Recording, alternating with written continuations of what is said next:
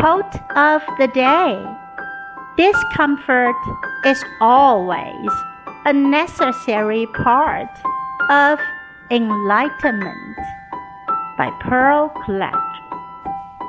不是总是启发的必要部分。Discomfort is always a necessary part of enlightenment.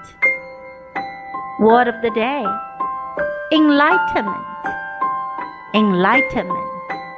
启迪、启发、开导、开明。